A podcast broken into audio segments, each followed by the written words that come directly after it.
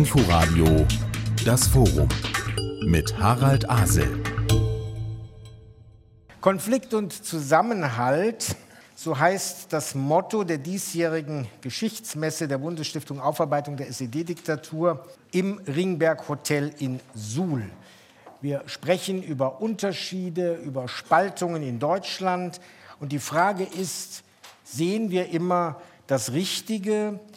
Bewegen sich Perspektiven aufeinander zu? Gibt es die klassischen Sollbruchstellen zwischen Ost und West? Bleibt alles anders? Das vereinte Deutschland im Perspektivwechsel haben wir das Gespräch überschrieben und versuchen sozusagen möglichst viele Wechsel der Perspektiven heute hinzubekommen. Und dazu habe ich fünf Gäste und meine erste Frage geht an diese Gäste, wenn ich sie vorstelle, gleich auf diese Perspektiven. Der Ministerpräsident des Landes Thüringen, Bodo Ramelow, ist in der norddeutschen Tiefebene geboren, später im Rheinhessischen aufgewachsen. Über Mittelhessen kam er 1990 als Gewerkschafter nach Thüringen. Bodo Ramelow, wo fremdeln Sie heute noch und wo sind Sie in der Wolle gefärbter Thüringer geworden?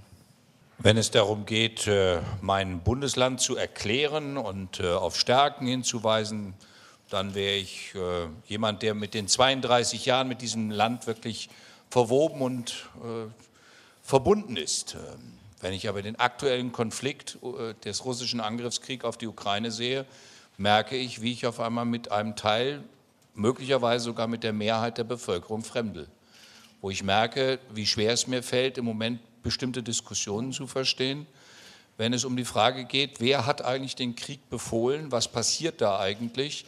Und ich merke, wie schwierig diese Auseinandersetzung wird, weil sie nicht mehr auf einer Sachebene geführt wird. Ich äh, versuche sozusagen auf einer sachlichen Ebene mich dem schweren Konflikt zu nähern, um daraus sozusagen auch lösungsorientiert äh, eine Perspektive zu haben. Und dann wird einfach gesagt, nein, wir sind alle für den Frieden und deswegen ist alles falsch, was du sagst. Und dann merke ich, wie schwer mir das fällt. Und ich merke im Moment auch, wie der Riss durch meine eigenen Freundschaften geht, wie Beziehungen, die ich seit 30 Jahren habe, Kämpfe, die wir zusammen geführt haben, trotzdem uns nicht verbinden, sondern an dieser Stelle ein Riss kommt, bei dem ich den Eindruck habe, dass man Putin und Russland verwechselt mit Sowjetunion und einer Erinnerung an Sowjetunion. Und wenn das die Überlagerung ist, dass man dann sagt, naja, so ein bisschen Ukraine wegschneiden kann man doch und die sollen auch verzichten auf die Krim und Donbass und Luhansk, dann bei, läuft bei mir so ein Film ab, wo ich denke, vor 32 Jahren, wenn diese Diskussion in Deutschland geführt worden ist, auf was man alles verzichten könnte, dann würde ich gerne wissen, in welchem Deutschland wir heute wären. Und dass man in Deutschland darüber so leichtfertig redet, auf was ein anderes Land, eine andere Nation alles verzichten kann, das irritiert mich. Und da gebe ich zu, dass ich da auch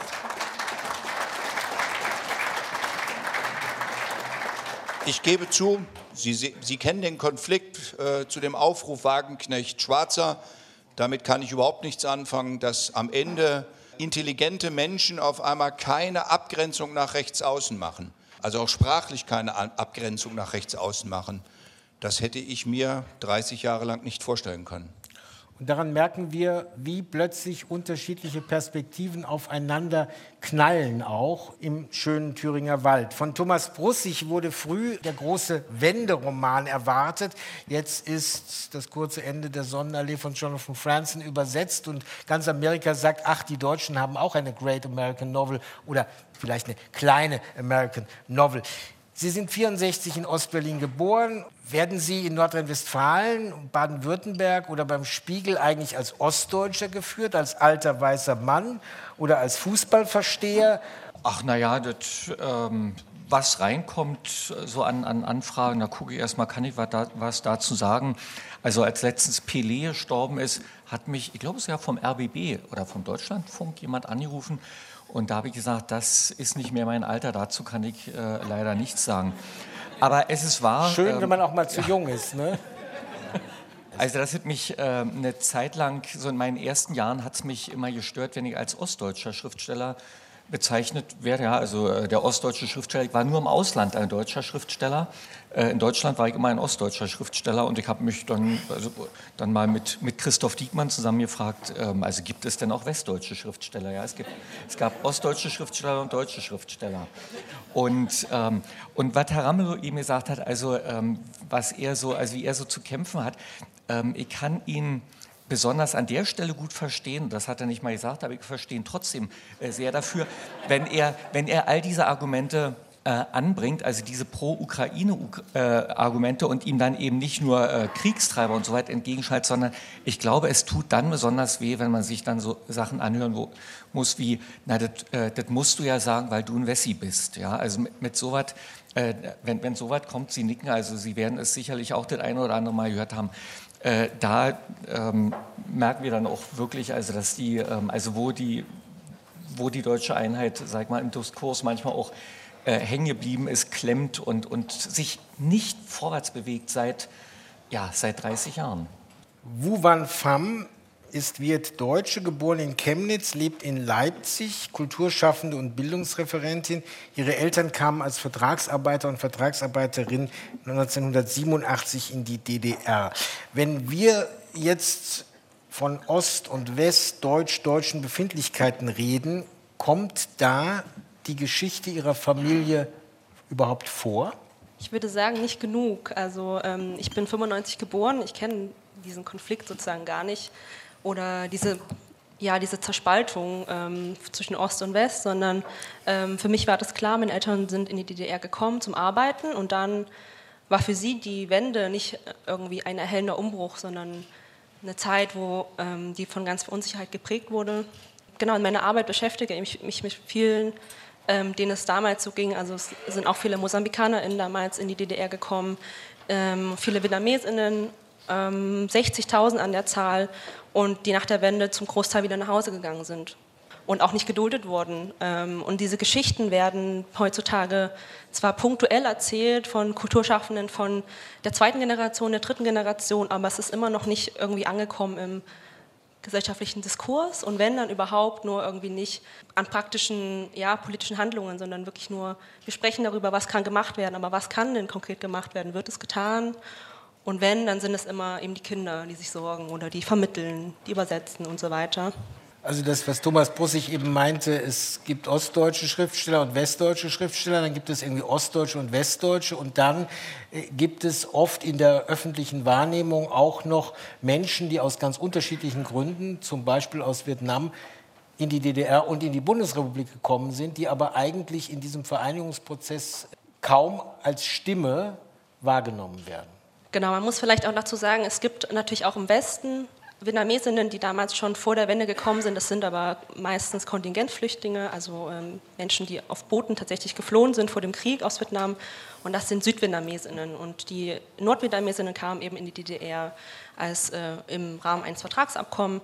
Und auch da zwischen sozusagen den Nord- und Südvietnamesinnen gibt es hier in der Spaltung zwischen West und Ost auch immer noch Kluften, sage ich mal, weil natürlich vieles nicht aufgearbeitet werden konnte.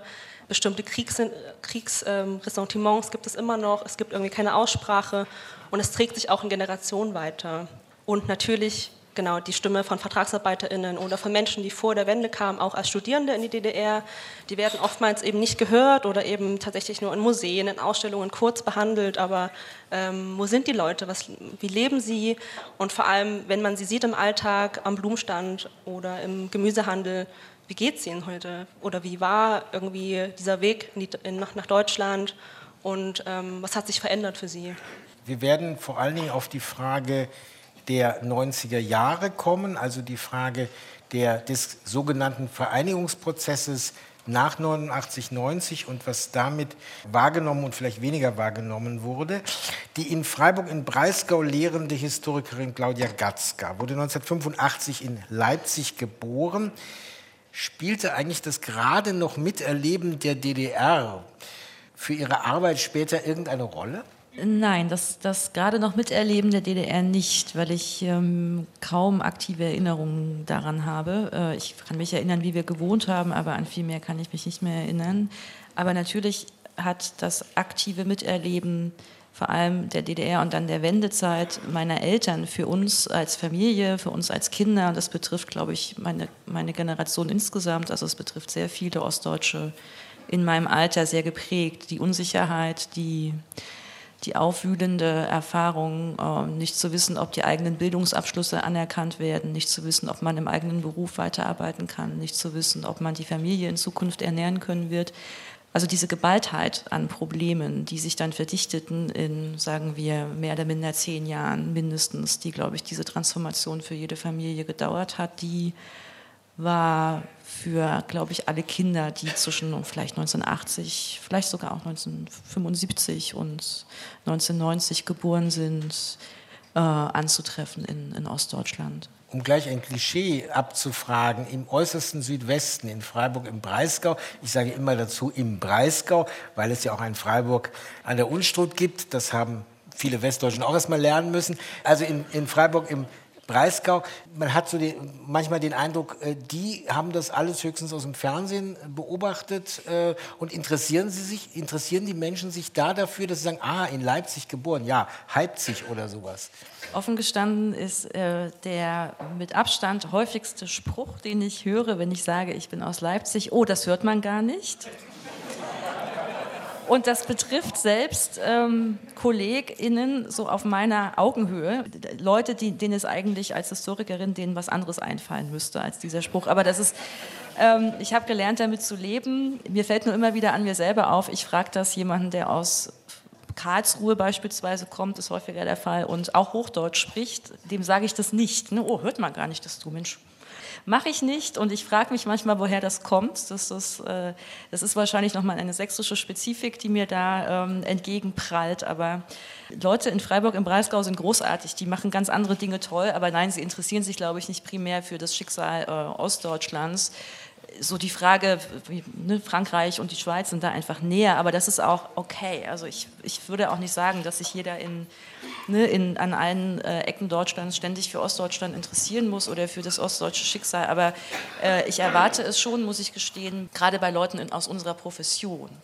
Und ich muss schon sagen, es ist auffällig. Ich wurde nach, nach, ich war vielleicht fünf Jahre in Freiburg oder so. Ich bin da seit 2015.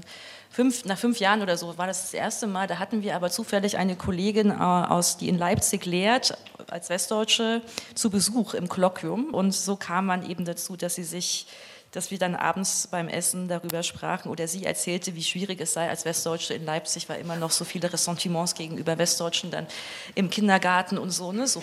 Und, ähm, und da fragte mich mein Chef wirklich das erste Mal, ah, wie ist denn das, also wie haben Sie das eigentlich erlebt? Ne? Also das war das erste Mal überhaupt Thema, dass ich irgendwie eine ostdeutsche Identität hatte. Und, ähm, und ich muss schon sagen, ich bin keine Freundin von identitätspolitischen oder von hyperidentitätspolitischen Debatten, aber zugleich fühle ich mich mittlerweile auch ein bisschen mehr eingeladen dazu, darüber zu sprechen. Das hätte ich mir vor fünf oder sechs oder zehn Jahren noch nicht so getraut. Nicht alle im Westen haben sich nie für Ostdeutschland interessiert.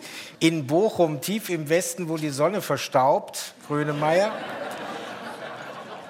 findet sich an der Ruhr-Uni das Institut für Deutschlandsforschung. Dessen Geschäftsführer Frank Hoffmann ist bei uns.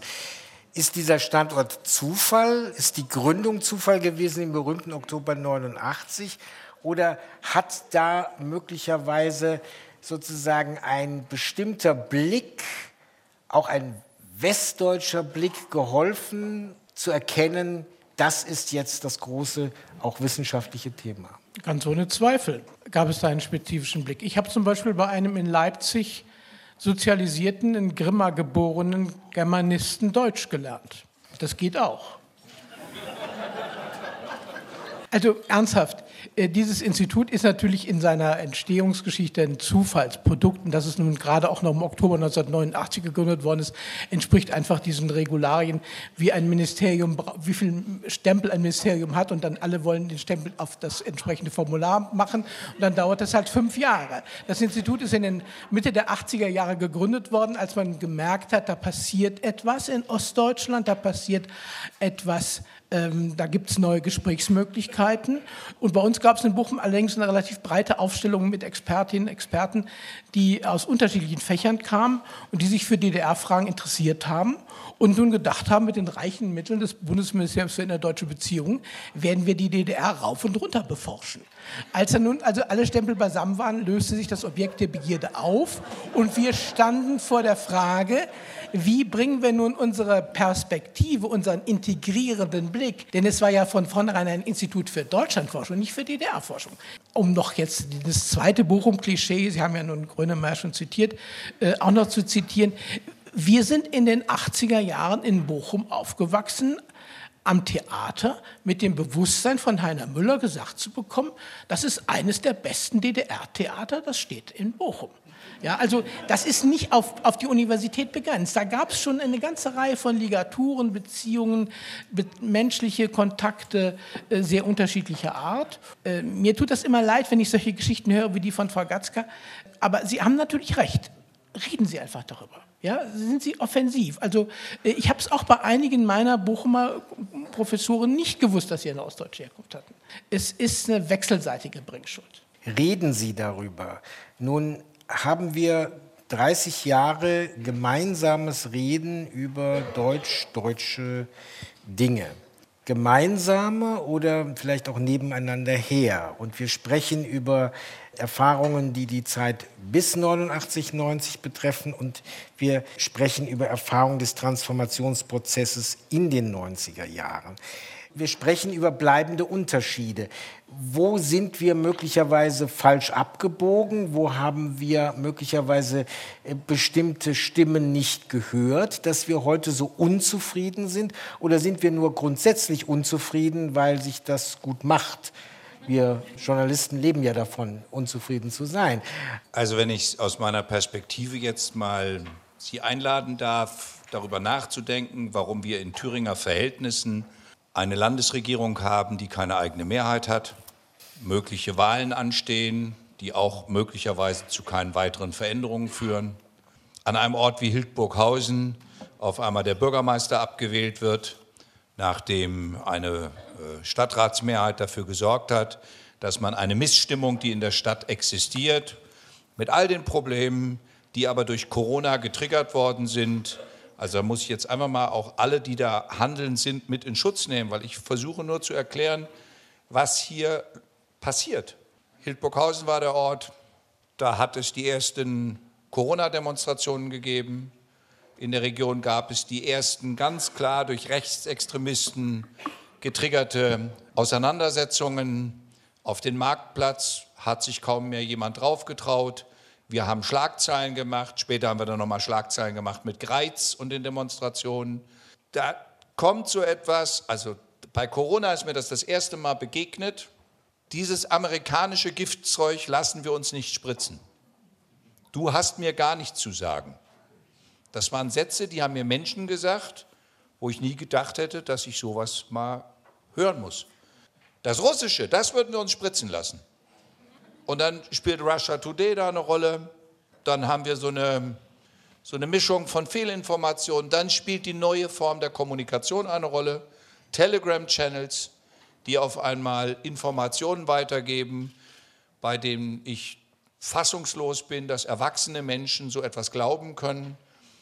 Die stecken uns was in die Nase, da sind Würmer drin. Damit habe ich mich ernsthaft beschäftigt weil ich der Meinung war, also wenn das im Umlauf ist, muss man sich damit auseinandersetzen.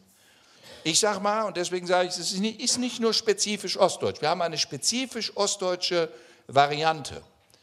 Gehen wir auf eine Metaebene und gucken uns an, was Mikrotargeting beim Brexit in England ausgemacht hat, wie viel russischer Einfluss dort tatsächlich mitgewirkt hat, wie Lügen zur Normalität wurden ist das dieselbe Veränderung, die wir gerade im Kommunikationsbereich erleben.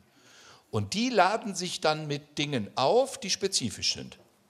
Deswegen sage ich, es gibt ein ostdeutsches Spezifikum, das ähm, durch den Einigungsprozess manifestiert ist, dass der Einigungsprozess gefühlt wird, nicht als Prozess der gleichen Augenhöhe. Wenn ich darauf hinweise, dass mein Bundesland mittlerweile ein wirtschaftlich unglaublich erfolgreiches Bundesland ist, und wir die niedrigste Arbeitslosigkeit haben, die Löhne endlich am Steigen sind, in die richtige Richtung gehen. In der Wahrnehmung ist Ostdeutschland abgehängt, äh, Verlierer, Loser. Und dann kommen Leute, und deswegen habe ich das erwähnt und verbinde das damit, wenn die AfD, wenn Herr Höcke verkündet, dafür sind wir nicht auf die Straße gegangen. Diesen Satz müssen Sie sich einfach mal zu Ende denken. Da also, sage ich, ein Rotzlöffel, der 17 war, so wie ich auch im Westen war, ich würde nie sagen, dass ich auf die Straße gegangen bin. Also, weil ich bin Westdeutscher und habe sozusagen gelernt zuzuhören. Und jetzt wird auf einmal dieser Prozess vereinnahmt und die Plakate hießen die Wände vollenden. Also deswegen sage ich, da lädt sich gerade was anderes auf. Und eine Bemerkung noch, Weimarer Theater hat ein Theaterstück zu Bischofferode äh, aufgeführt. Und da sind wir hin, Gerd Jütemann, der Bürgermeister von Bischofferode und ich als jemand, der nun als Zeitzeuge mitten in dem Geschehen war. Also ich habe so ein Theaterstück für nicht aufführbar gehalten und war sehr skeptisch. Und nach einer Viertelstunde hatte ich das Gefühl, ich bin auf einer Achterbahn emotional dabei. Und dasselbe Gefühl hat Jütemann anschließend auch beschrieben. Das Interessante ist, in dem Stück geht es insbesondere um den Dialog. Frau Gatzka hat es angesprochen und da habe ich mich gerade daran erinnert gefühlt. Der Dialog des Vaters mit dem Sohn, das ist ein imaginärer Teil in diesem Theaterstück, die nicht über ihre Angst gesprochen haben, die nicht sich auseinandergesetzt haben, was es heißt, nicht zu wissen, was ist mit meinem Betrieb, was wird mit meiner Zukunft, was ist mit den Berufsabschlüssen und, und, und. Und dass tatsächlich es in der Nachwendezeit, in der Transformationszeit, alle, die um ihr, ihre eigene Zukunft gekämpft haben, natürlich ihre Kinder geschützt haben, indem sie ihren Kindern nicht ihre Sorgen, ihre Ängste und ähnliches gesagt haben und ihre Konflikte nicht erläutert haben. Und dass wir ein intergenerationelles Problem haben dass da uns ein Teil fehlt. Frau Farmer hat es ja jetzt nochmal aus der anderen Perspektive gesagt, weil der Teil fehlt ja komplett.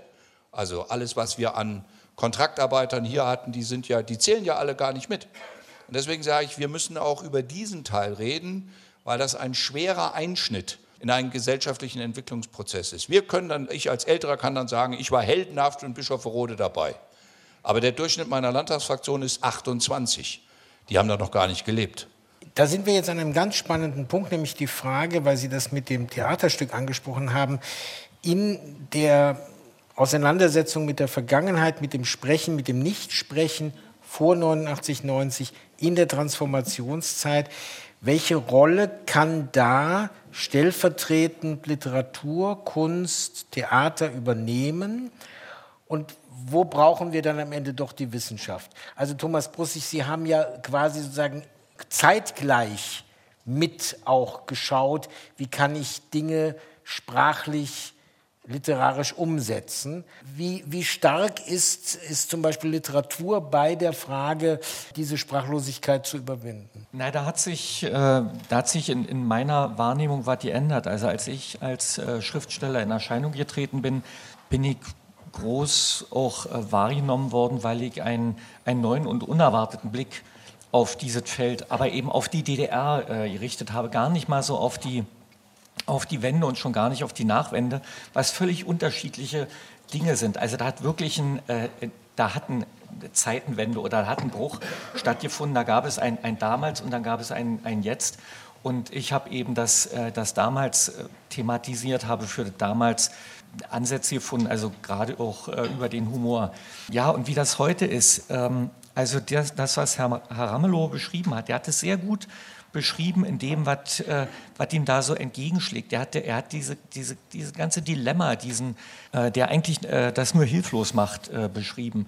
Und mich macht es auch hilflos. Also ich, ähm, ich habe das Gefühl, also das ist, das ist vorbei, die Messe ist gesungen, da ist nichts mehr zu retten. Wenn ich mit Menschen äh, spreche, also die so mit, mit völlig schrägen, also man sagt da so Oberbegriff Verschwörung, Verschwörungstheorien kommen, da habe ich öfter das Gefühl, dass, äh, dass bei denen im Leben irgendwann mal ganz entscheidend was schiefgelaufen ist, wo sie sich äh, von der, von der Gesellschaft so verraten, alleingelassen gefühlt haben. Und das kann eben auch von der äh, auch von, von den Medien, ja, von der Rhetorik der Medien, wenn die Medien die eigene Problemlage eben nicht äh, so äh, wiedergeben, wie man das empfindet, dann ist das auch eine Art von Verrat, den man da empfindet. Und das in so einer, äh, in, in so einer großen Not dann, was eben Perspektivlosigkeit oder so bedeuten könnte, also dass da ein Abriss stattfindet, ja, zu den, zu den üblichen Diskursen, zu dem, was sonst Konsens ist in, ein, in einer Gesellschaft. Und da ist dann auch äh, alles vorbei an, an dem Punkt. Also das, die kriegt man nicht mehr eingefangen. Das, äh, das würde ich so Stand heute sagen. Wenn's, die kriegt man äh, auch nicht mit ihren Fußballtexten. Nee, ähm, also das, ähm, das, sind dann so, ähm, ich will jetzt nicht sagen Parallelgesellschaften, weil das doch ein ähm, aber das sind dann so Environments, die sich da so bilden. Also da haben dann vielleicht die Soziologen äh, bessere Begriffe dafür. Aber ähm, ich habe so das Gefühl, dass diese, ja, das, das diese Scheiße, die Herr Ramelow da äh, beschrieben hat und, und die wir ja irgendwie alle kennen, ja, das ist nicht vom Himmel gefallen, sondern das ist einfach auch durch eine Oberflächlichkeit, eine Gedankenlosigkeit, eine Herzlosigkeit, die ähm, viele, viele Einzelne äh, getroffen hat und ja, und da, damit, äh, damit müssen wir nun eben leben. Das ist, das ist sozusagen die rechte Strafe.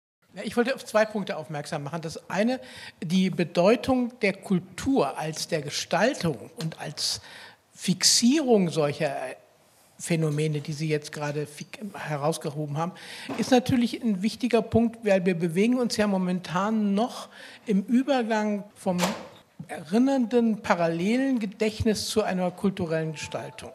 Ja, also das, was man das kulturelle Gedächtnis nennt, ist eigentlich für diese Phänomene, die jetzt so 20, 30, 35 Jahre zurückgehen, noch nicht ganz fertig. Mein zweiter Punkt ist, wir müssen schauen, dass, sie, dass, sich verschiedene Prozesse parallel nebeneinander bewegen. Wir haben immer noch einen Prozess der DDR-Aufarbeitung. Über diese Aufgabe legt sich aber nun die Auseinandersetzung mit der Transformation. Beide Dinge stehen in einem unmittelbaren Zusammenhang. Und natürlich sind bestimmte Effekte, die wir der einen Seite zuschreiben, also der DDR-Geschichte, dann als Pro-Effekte auf dem, was auf der Transformationsgeschichte geschrieben werden muss. Also ich bin da eher ähnlich äh, sorgenvoll wie Herr Bussig. Ich glaube aber, dass wir trotzdem noch in einer offenen Situation sind. Dafür sind eigentlich diese Verhärtungen, die im Grunde, wenn ich es richtig überschaue, erst etwa ab 2016, 17 erkennbar sind. Eigentlich erst seit 2015, 16 in der radikalen Form. Denn bis dahin gehen eigentlich, das kann man sich durch alle empirischen Erhebungen anschauen. Ich nehme jetzt nur mal Allensbach. Bis dahin gehen eigentlich die positiven Bewertungen zum Prozess der Vereinigung zueinander. Und dann auf einmal bricht das und wir wissen natürlich alle, worum es geht. Wir haben die Flüchtlingsdiskussion, wir haben dann relativ schnell aufeinanderfolgende weitere Diskussionen. Und ob wir das nun wirklich als Spaltung oder als ähm, Polarisierung beschreiben wollen, darüber können wir akademisch diskutieren. Aber die Verzweiflung, in die der Ministerpräsident sich gesetzt sieht, die teile ich bis zu einem gewissen Grade dann eben doch auch. Und ich glaube, äh, Wissenschaft kann hier helfen, aber was, was aber bleibt, stiften die Dichter. Also Herr Bussig, Sie müssen noch mal ran. Macht er ja, macht er ja. Frau Gatzka. Wir haben gerade wieder das Problem, dass wir dazu neigen, ich will Ihre Schilderung gar nicht in Abrede stellen, aber natürlich müssen Sie, da, also das wissen Sie, das wissen wir alle, aber das muss man, glaube ich, immer wieder betonen, Sie reden wiederum nicht über alle Thüringer. Der Umstand, dass einige sich radikalisiert haben und so ihnen gegenübertreten, darf uns eben nicht zu dem Irrtum verleiten, zu meinen, die würden jetzt für Thüringen allgemein stehen. Wir müssen einfach aufpassen in der Art, wie es dann in den Medien und in anderen äh, digitalen Formaten und dann auch zu Hause verhandelt wird, dass wir ähm, genug differenzieren, um nicht am Ende so eine Debatte zu führen, ja, die Ostdeutschen haben ein Problem mit Verschwörungsideologien. Es stimmt nämlich nicht. Auf den Straßen demonstrieren auch genug Menschen aus Baden-Württemberg beispielsweise und die hatten, by the way, äh, schon in den 60er Jahren zum Teil äh, Probleme mit Verschwörungsideologien. Da hat äh, die historische Forschung auch einiges zu rausgefunden. Ostdeutsche, um jetzt mal, ich mag solche Verallgemeinerungen nicht, aber ich würde sagen, Ostdeutsche haben weniger gut gelernt, Introspektion zu betreiben. Also das, was die Westdeutschen, korrigieren Sie mich, ne, in den 70er Jahren so langsam lernen konnten, so mit, man blickt ein bisschen in sich selbst hinein, man fragt, ne, so, so auf so einer Psychoschiene auch, das, das hat nicht alle Westdeutschen betroffen, aber es gab eine breite Subkultur, die gelernt hat, es ist gut, wenn ich mich mit meiner eigenen Psyche beschäftige, wenn ich äh, mich mit meinen Ängsten beschäftige, wenn ich mich mit meiner Subjektivität beschäftige. Das gab es zum Beispiel so in der DDR nicht, weswegen meine Eltern, wenn ich so sagen darf, immer so ein bisschen, ne, die Wessis sind sozusagen die, die immer so, ach ja, und meine Befindlichkeiten und so, und der Ostdeutsche ist so. Hm.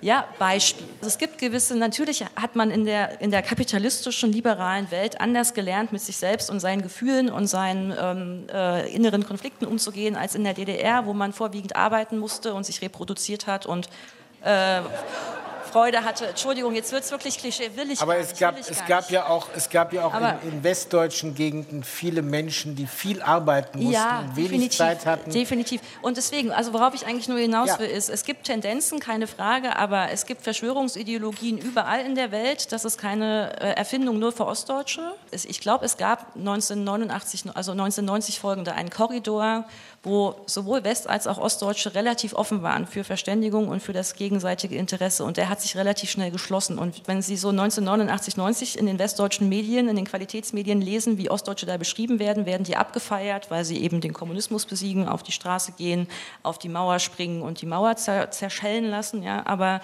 wenige Jahre später setzen sich dann die Stimmen durch, die eben meinen, jetzt müssen die Ostdeutschen lernen, wie Demokratie funktioniert. Also zum einen wollte ich sagen, dass die, ähm, das mit, mit dieser Revolution und, und, und so einer Revolutionsromantik, also es ist doch klar, dass man sich nicht in ein, in ein Pa- also dass die Revolution nicht das Paradies herbeiführt, sondern dass es dann noch irgendwann einen Katzenjammer gibt. Das war in, äh, das war in Deutschland so oder eben in Ostdeutschland so. Äh, Das haben wir dann bei der Orangenen Revolution äh, in der Ukraine äh, wieder gesehen. Wir haben es beim arabischen Frühling gesehen. Also dass, ähm, dass diese, Euphorie und dieses, dieses Leuchten in den Augen, das, äh, das macht dann irgendwann auch einer, ähm, einer ja nicht, äh, also in, in, in dem Moment der Euphorie ja nicht äh, vorstellbaren Enttäuschung auch, auch irgendwann Platz. Also Anfang der 90er Jahre oder Mitte der 90er Jahre hat sich im Westen im Prinzip gar nichts und im Osten im Prinzip alles geändert, was in, in in Bochum im Ruhrgebiet äh, da an, äh, an Transformation stattfand, das war schon, also äh, na, wie, wie Recklinghausen und so, das war ja schon 1986, 87, also als da, Stahl, also als da die Stahlindustrie äh, aufgehört hat und so. Es, es waren längst nicht so, so äh, gravierende äh, Veränderungen. Was jetzt dieses, äh, die, diese Argumentation von mir ein bisschen stört, also ist dieses Bild, dass es doch zu einem Hauptstadtumzug gekommen ist, aber man überlege, wie knapp das gewesen ist. Aber eigentlich stand ja im Grundgesetz, dass mit der deutschen Einheit auch das bestehende Grundgesetz durch ein neues äh, ersetzt wird. Und diese, diese Diskussion hat es nicht gegeben. Und das hat da, hat, da war Kohl dann irgendwie auch Realpolitiker, dass er so die westdeutsche Bevölkerung nicht über Gebühr äh, stören will und denen eben sagt, wir machen genauso weiter. Da liegen die Gründe, warum die, warum die deutsche Einheit ähm, irgendwie missglückt ist auch. Ich mische mich, ich misch mich einfach ein. naja, Ja, weil ich so ein bisschen das Gefühl habe, dass ähm, da was übersehen wird. DDR-Bürger wissen, wann ihre DDR zu Ende war. Und zwar kollektiv, alle zusammen. Und zwar egal, ob sie sie gehasst oder geliebt haben. Spielt überhaupt keine Rolle. Jeder weiß, wann sie rum war. Westbürger haben nie verstanden, dass es ein schleichender Prozess ist, weil die Bundesrepublik, aus der ich gekommen bin, als ich nach Thüringen gegangen bin, vor 32 Jahren, gibt es auch nicht mehr. Also die Veränderung im Westen war eine, die war schleichend. Der Osten war am Anfang Experimentierfeld für Veränderungen, die später im Westen gemacht wurden. Und das Unangenehme ist, beim Insolvenzrecht kann ich Ihnen dokumentieren, da kann ich sogar erläutern, das ist erst im Osten eingeführt worden und später dann in den Westen nachgeholt worden. Und wo es mich stört, da wo die bessere Kindergartenunterbringung ist, da wo eine andere Schulsystematik, ich rede nicht von Inhalt, Davon hätte der Westen eine Menge lernen können in dem gegliederten System oder die Trennung zwischen ambulant und stationär. Das äh, hängt uns bis heute in den Füßen rum. Da sind westdeutsche Privilegien verteidigt worden, obwohl wir hier längst wussten, dass es so nicht weitergeht. Das wäre sozusagen meine Perspektive auf äh, einen längeren Horizont, um zu sagen, längeres gemeinsames Lernen hat nicht nur den Ossis genützt. Wäre ganz gut, wenn Polytechnik und äh, der Unterrichtstag in der Produktion, wir haben jetzt angefangen, ihn wieder einzuführen, wenn diese Dinge der berufspraktischen Orientierung einfach als Normalität in Deutschland wirklich überall mal debattiert werden würde. Ja. Nur, nur eine, eine einzige Zusatzbemerkung, was die Veränderungen angeht. Es war bis 1991, 92, 93, 94, 95 völlig undenkbar für einen Ostdeutschen wie einen Westdeutschen, dass deutsche Soldaten im Ausland wieder eingesetzt werden. Ja? Auch das ist eine Veränderung der deutschen Vereinigung. Ja, ich erinnere mich noch sehr genau, wir haben in den frühen 90er Jahren da eine große Diskussion gemacht. Es gab einen breiten Konsens, es ist völlig ausgeschlossen, dass deutsche Soldaten etwa im ehemaligen Jugoslawien wieder eine Funktion, in welcher Form auch immer wahrnehmen würden. Vier Jahre später war das alles passé. Auch das sind Veränderungen, wie ich eben gemeint habe, die so Parallelen laufen, die eben nicht eindimensional Ost-West funktionieren, sondern die natürlich den Westen auch völlig mittransformiert haben. Aber da würde ich gerne äh, Wu Van Pham fragen. Wir haben ja jetzt erlebt, und das war nicht nur ein ostdeutsches Phänomen im Zusammenhang mit Corona, relativ am Anfang, dass asiatisch gelesene Menschen plötzlich für andere sozusagen als Gefahr wahrgenommen worden sind. Und das war ein Phänomen, das sich genauso gut in so einer sich liberal gebenden Metropole wie Berlin oder wie Leipzig zeigt, als auch anderswo. Ist dieses unterschwellig rassistische Lesen anderer Menschen möglicherweise in Ostdeutschland aus anderen Gründen so, aber vielleicht im Effekt genauso wie in anderen Teilen Deutschlands? Ich glaube, dieses Bild von Asiatinnen in Deutschland ist relativ ähnlich. Es gibt sozusagen die guten Migranten und die schlechten Migranten und Asiatinnen und Vietnamesinnen gelten äh, dahingehend zu den guten Migrantinnen. Und das hat natürlich kulturelle äh, Hintergründe, also Genau, das ist äh, vom Konfuzianismus mitgegeben. Eltern erziehen ihre Kinder so, dass man eben nach dem Guten strebt, nach der Bildung, dass man sich weiterentwickelt und so weiter. Das ist weitergegeben. Aber auch, wenn man an die Eltern denkt, die eben 1975, 1987 nach Deutschland gekommen sind, sei es jetzt Ost oder West, die wollen natürlich, dass ihre Kinder es besser haben später. Und das ist dann, die Bildung ist natürlich der erste Weg. Also sprachlich muss man ähm, besser sein. Man muss dann vielleicht auch einen Beruf erlangen, der viel Ansehen ähm, hat, weil die Eltern natürlich Berufe ausüben, wie im Imbiss oder am Blumenstand und so weiter. Und natürlich macht das was mit Leuten ähm, dass sie in Niedrig Niedriglohnsektoren eingesetzt wurden und auch nach der Wende sozusagen fallen gelassen wurden, sich selbstständig machen mussten, ohne Hilfe vom Staat oder sehr wenig Hilfe. Und genau, das sollen einfach die Kinder nicht durchmachen. Deswegen gibt es eben, eben dieses, äh, man nennt es Model Minority Mythos, oder ne, dass es eben Vorzeigemigrantinnen sind, vermeintlich. Und viele der zweiten Generation, genau, sie erfüllen dieses Stereotyp, oder aber es gibt jetzt auch vermehrt Stimmen, die eben sagen, nein, wir sind JournalistInnen, wir sind KünstlerInnen, wir sind MusikerInnen, die eben nicht diesem Bild entsprechen. Das hat mit Corona, das, da gab es irgendwie einen Umbruch, weil natürlich Corona, wir wissen das, es hatte den Ursprung aus Wuhan. Da war das auch eine ganz große mediale Sache, dass man eben in, äh, in Zeitschriften und in Titelblättern immer Asiatinnen abgebildet hat, in Verbindung mit Corona. Und natürlich, wenn man das tagtäglich sieht und muss das auch gar nicht bewusst wahrnehmen, nimmt man eben an, Asiatinnen sind in, stehen in irgendeiner Verbindung zu Corona oder zu dem Virus, zur Gefahr. Und dieses Bild von gefährlichen Asiatinnen gibt es aber gar nicht erst seit Corona, sondern es ist sehr, sehr weit verankert, auch im Kolonialismus, wo eben auch Menschen ähm, aus China, die in Deutschland angekommen sind, Anfang der 20er Jahre auch ebenso diskriminiert wurden. Jetzt würde ich fragen, ja, wir beschreiben da doch sehr schlaglichtartig, aber doch sehr jenseits von klassischen Sollbruchstellen, wo wir spezifische ostdeutsche Erfahrungen und ostdeutsche Phänomene haben und wo wir gesamtdeutsche Phänomene haben, die wir vielleicht auch als problematisch für die Demokratie ansehen können. Ja, was sollten wir denn da tun? Wir haben eine Skepsis gegenüber Institutionen, gegenüber Parteien der Thüringen-Monitor sagt uns das schon seit 20 Jahren. Der Thüringen-Monitor, den hat Bernhard Vogel damals beauftragt bei der Uni Jena, äh, als der Brandanschlag auf die Erfurter Synagoge war. Da ging es darum, Einstellungen zu untersuchen und die werden seitdem kontinuierlich untersucht. Und da stellt sich raus, dass es, sagen wir mal, einen skeptischen Teil zu Institutionen von rund 30 Prozent unserer Bevölkerung gibt. Dieser Teil ist nicht größer und nicht kleiner geworden. Und äh, ich habe nur darauf hingewiesen, dass wir jetzt dazu eine neue Veränderung haben, das ist äh, Kommunikation. Ich sehe die Radikalität der Veränderung tatsächlich ähnlich dessen, was Martin Luther vor 500 Jahren mit der Bibelübersetzung auf der Wartburg gemacht hat. Ich glaube, dass die digitale Welt erst für uns am Anfang ist. Mit der müssen wir uns auseinandersetzen. Deswegen glaube ich, müssen wir uns auch lösen von bestimmten Modellen. So und so haben wir das immer gemacht, das wird schon funktionieren das wird uns nicht weiterbringen. Und eine letzte Bemerkung. Frau Farmer hat darauf hingewiesen, äh, wie, wie, wer sind die guten Ausländer und wer sind die nicht guten Ausländer. Völlig paradox. Also Vietnamesen wird mir von Leuten, die ansonsten am Stammtisch rassistisch pur sind, Dann kommen die um die Ecke und sagen, aber die Vietnamesen nicht. Das sind die Preußen Asiens. Also, naja, wir haben eine kontinuierliche Kooperation mit Vietnam. Wir holen jedes Jahr 300 bis 500 junge Vietnamesen nach Thüringen, die hier ausgebildet werden. Wir haben dreieinhalbtausend Siedlungsvietnamesen, die Teil unserer Gesellschaft sind. Und wir wollen tatsächlich auf 1000 junge Leute im Jahr hochkommen. Und die Betriebe stehen Schlange und betteln darum, gebt uns drei. Nein, fünf.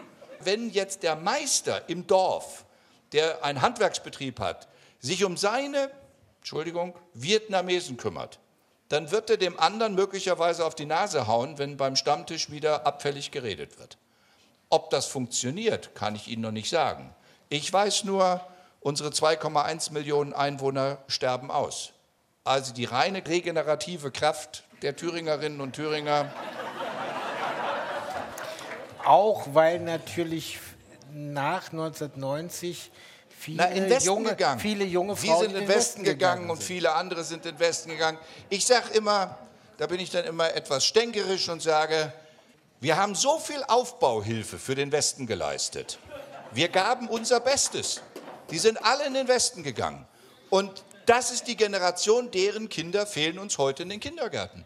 Claudia Gatzke hat sich das Mikrofon Ja, ich wollte, also wir haben jetzt geklärt, es gibt, man kann sie nicht alle über einen Kamm scheren und es gibt Gründe dafür, dass viele in, in Ostdeutschland äh, stärker zu Verschwörungsideologien zum Beispiel neigen oder sich abgewendet haben. Ich würde aber immer auch zugleich betonen, man muss denen auch klar sagen und man muss auch künftigen Generationen klar sagen und da brauchen wir auch in der Schule, glaube ich, ein bisschen psychologischen, psychologische Expertise, was, wie Verschwörungsideologien zustande kommen oder warum man dafür empfänglich wird. Und letztlich ist das eine Form des, die Verantwortung von einem selbst abweisen. Und ich glaube, da muss auch nochmal eine neue Form der behutsamen Pädagogik ansetzen, die aufklärt darüber, wie man solchen ideologischen äh, Verführungen entgeht. Das denke ich schon. Ähm, denn das ist einfach unabhängig von der ostdeutschen Herkunft, äh, ist das ein Phänomen global, was, was mir äh, Sorge bereitet. Thomas Brosig. Ja, ich wollte hier nur ähm, sozusagen vielleicht einen falschen Zungenschlag äh, noch äh, korrigieren. Also weil ich gesagt habe, ich weiß nicht, wie man die zurückholt, das bedeutet nicht, dass man sie nicht zurückholen kann. Ich weiß nur nicht wie. Ja, und ich, und, und ich bin da, ähm, also ich bin da hilflos und ich sehe auch bei vielen anderen eine Hilflosigkeit, aber trotzdem äh, gibt es keine Hoffnungslosigkeit. Also ich denke zum Beispiel, dass es wichtig ist, dass die Medien also in, zum Beispiel in der Corona-Diskussion oder eben auch jetzt, äh, was, die, äh, was die Ukraine angeht. Natürlich ähm, gibt es da, ähm, da welche, die, ähm, also, äh, die, die, glauben, sie haben die besseren Argumente oder vielleicht haben sie auch die besseren Argumente, aber das ist noch lange kein Grund, die mit den schlechteren Argumenten nicht trotzdem auch zu Wort kommen zu lassen und sich damit auseinanderzusetzen. Also diese ähm, dieses Gefühl, dass, die, ähm, dass sozusagen die Medien ähm, in einer Linie antreten, das ist, ähm, das ist etwas, das nicht sein muss. Also die, die, ähm, dass es eine Linie gibt, die sozusagen die Zivilgesellschaft vertreten muss und, äh, und, und dass Argumente nicht hochkommen dürfen, dass, eine bestimmte, dass bestimmte Sprachregelungen äh, nicht zulässig sind und so. Also das sind Verhältnisse, in denen so eine, äh, so eine Ausgrenzung dann auch und unnötige Ausgrenzung und langfristig auch sehr problematische Ausgrenzung dann auch passieren können. Herr Hoffmann, was Sie gesagt haben zu den, also zu dieser, zu dieser äh, Kurve, wie so mit der deutschen Einheit und wie das gefühlt war und eigentlich wurde es immer äh, besser und dann passierte was. Äh, also als äh, sozusagen als, als Zeitgenosse ist so mein Gefühl, dass es das immer gab. Nur plötzlich gab es eine Partei, die das dann sichtbar gemacht hat. Und, ähm, also, und wenn, wenn, wir in das Parteienspektrum angucken, dann war eben die, die PDS, später Linkspartei, sozusagen eine originäre ostdeutsche Partei, mit der viele Ostdeutsche aufgrund ihrer Wurzeln nichts, also aus vollkommen nachvollziehbaren Gründen nichts zu tun haben wollten. Und äh, der Rest des Parteispektrums war wirklich, waren Westimporte.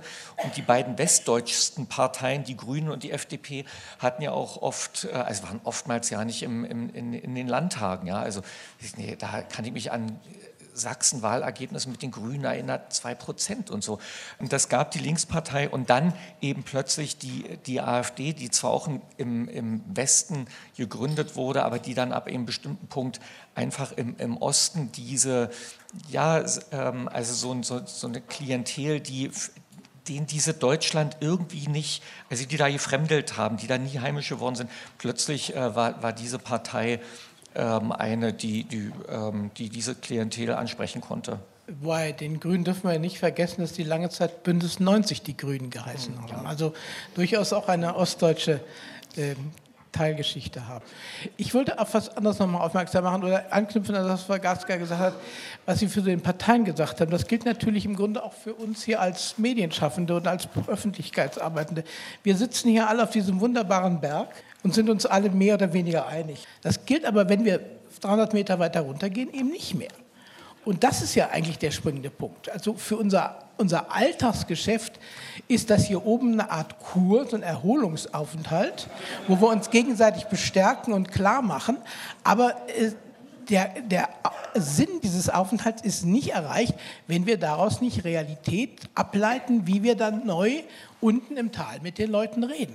Wir sind alle gefordert. Wir sind alle mit Akteure in diesem Prozess und jeder in seinem eigenen kleinen Bereich. Wenn ich Herrn Brussig eben so stark gemacht habe mit den Dichtern, das ist natürlich, ich bin zwar eigentlich Historiker, aber im Nebenfach eben Germanist und äh, ich finde eben dann tatsächlich einzelne Texte ganz, ganz wichtig. Und ich finde es auf der anderen Seite umgekehrt eben auch schade, dass ich in den letzten zehn Jahren einige Texte von, Entschuldigung, Autoren, die mal zu Ost, aus Ostdeutschland gekommen sind, äh, gelesen habe, die mich eher verwirrt haben. Auch von Autoren, äh, die ich außerordentlich geschätzt habe früher und die ich auch heute noch schätze.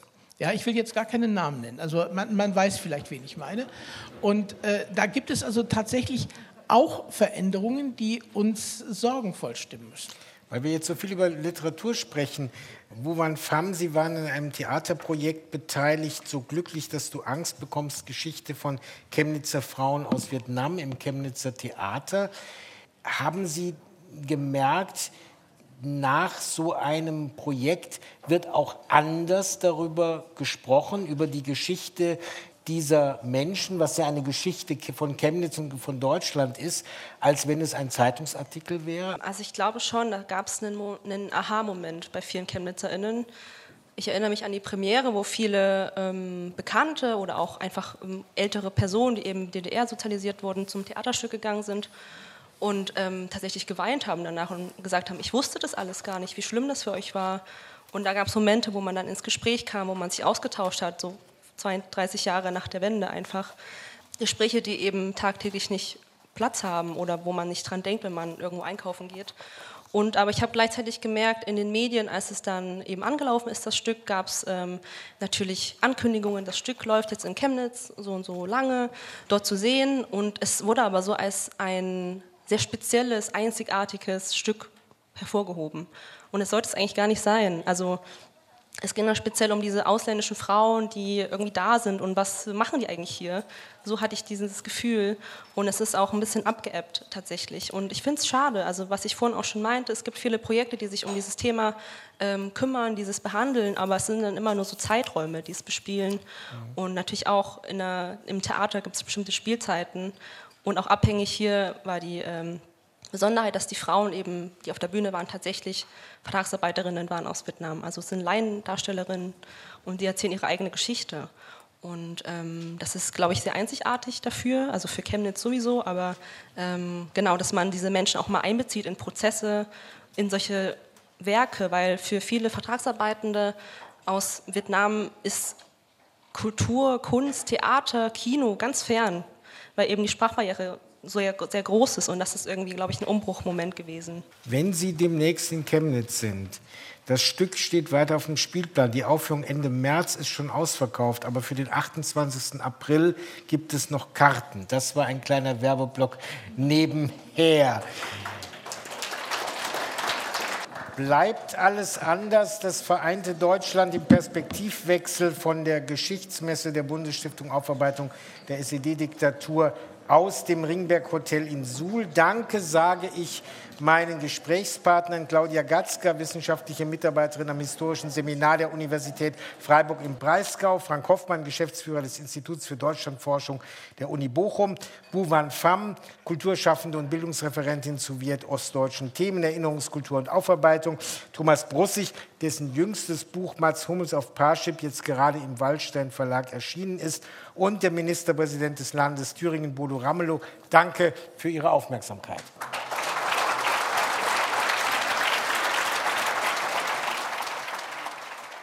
Übrigens, der an das Gespräch anschließende Teil unter lebhafter Einbeziehung des Publikums ist nachzuhören im Mediathekangebot der Bundesstiftung Aufarbeitung. Inforadio vom Rundfunk Berlin-Brandenburg.